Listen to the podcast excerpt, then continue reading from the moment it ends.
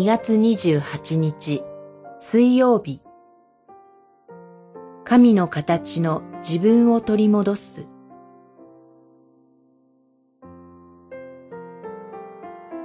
マタイによる福音書8章。悪霊に取り憑かれた者が二人墓場から出てイエスのところにやってきた。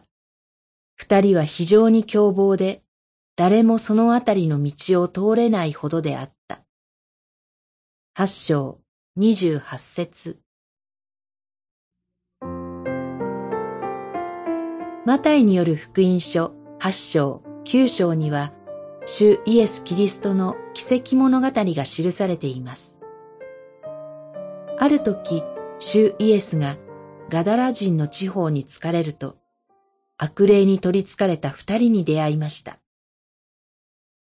彼らは人々から離れて墓場を住まいとし、とても凶暴で誰もそのあたりの道を通れないほどであったようです。主イエスは彼らに悪霊が取り付いていることを見抜かれ、行け、と命じられると、悪霊は彼らから出て行きました。主イエスは神の子、救い主として悪霊を追い出す権威と力をお持ちなのです。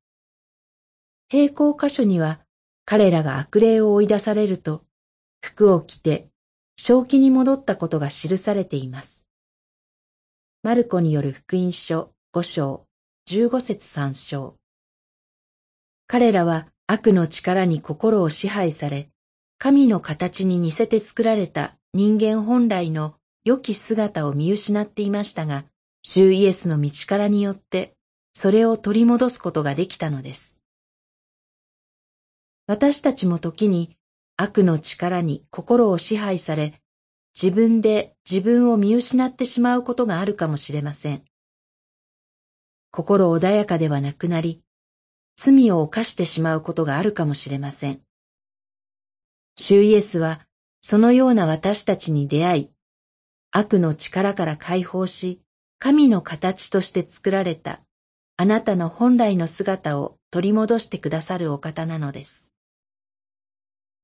祈り。神様、今日も私たちを誘惑から導き出して悪からお救いください。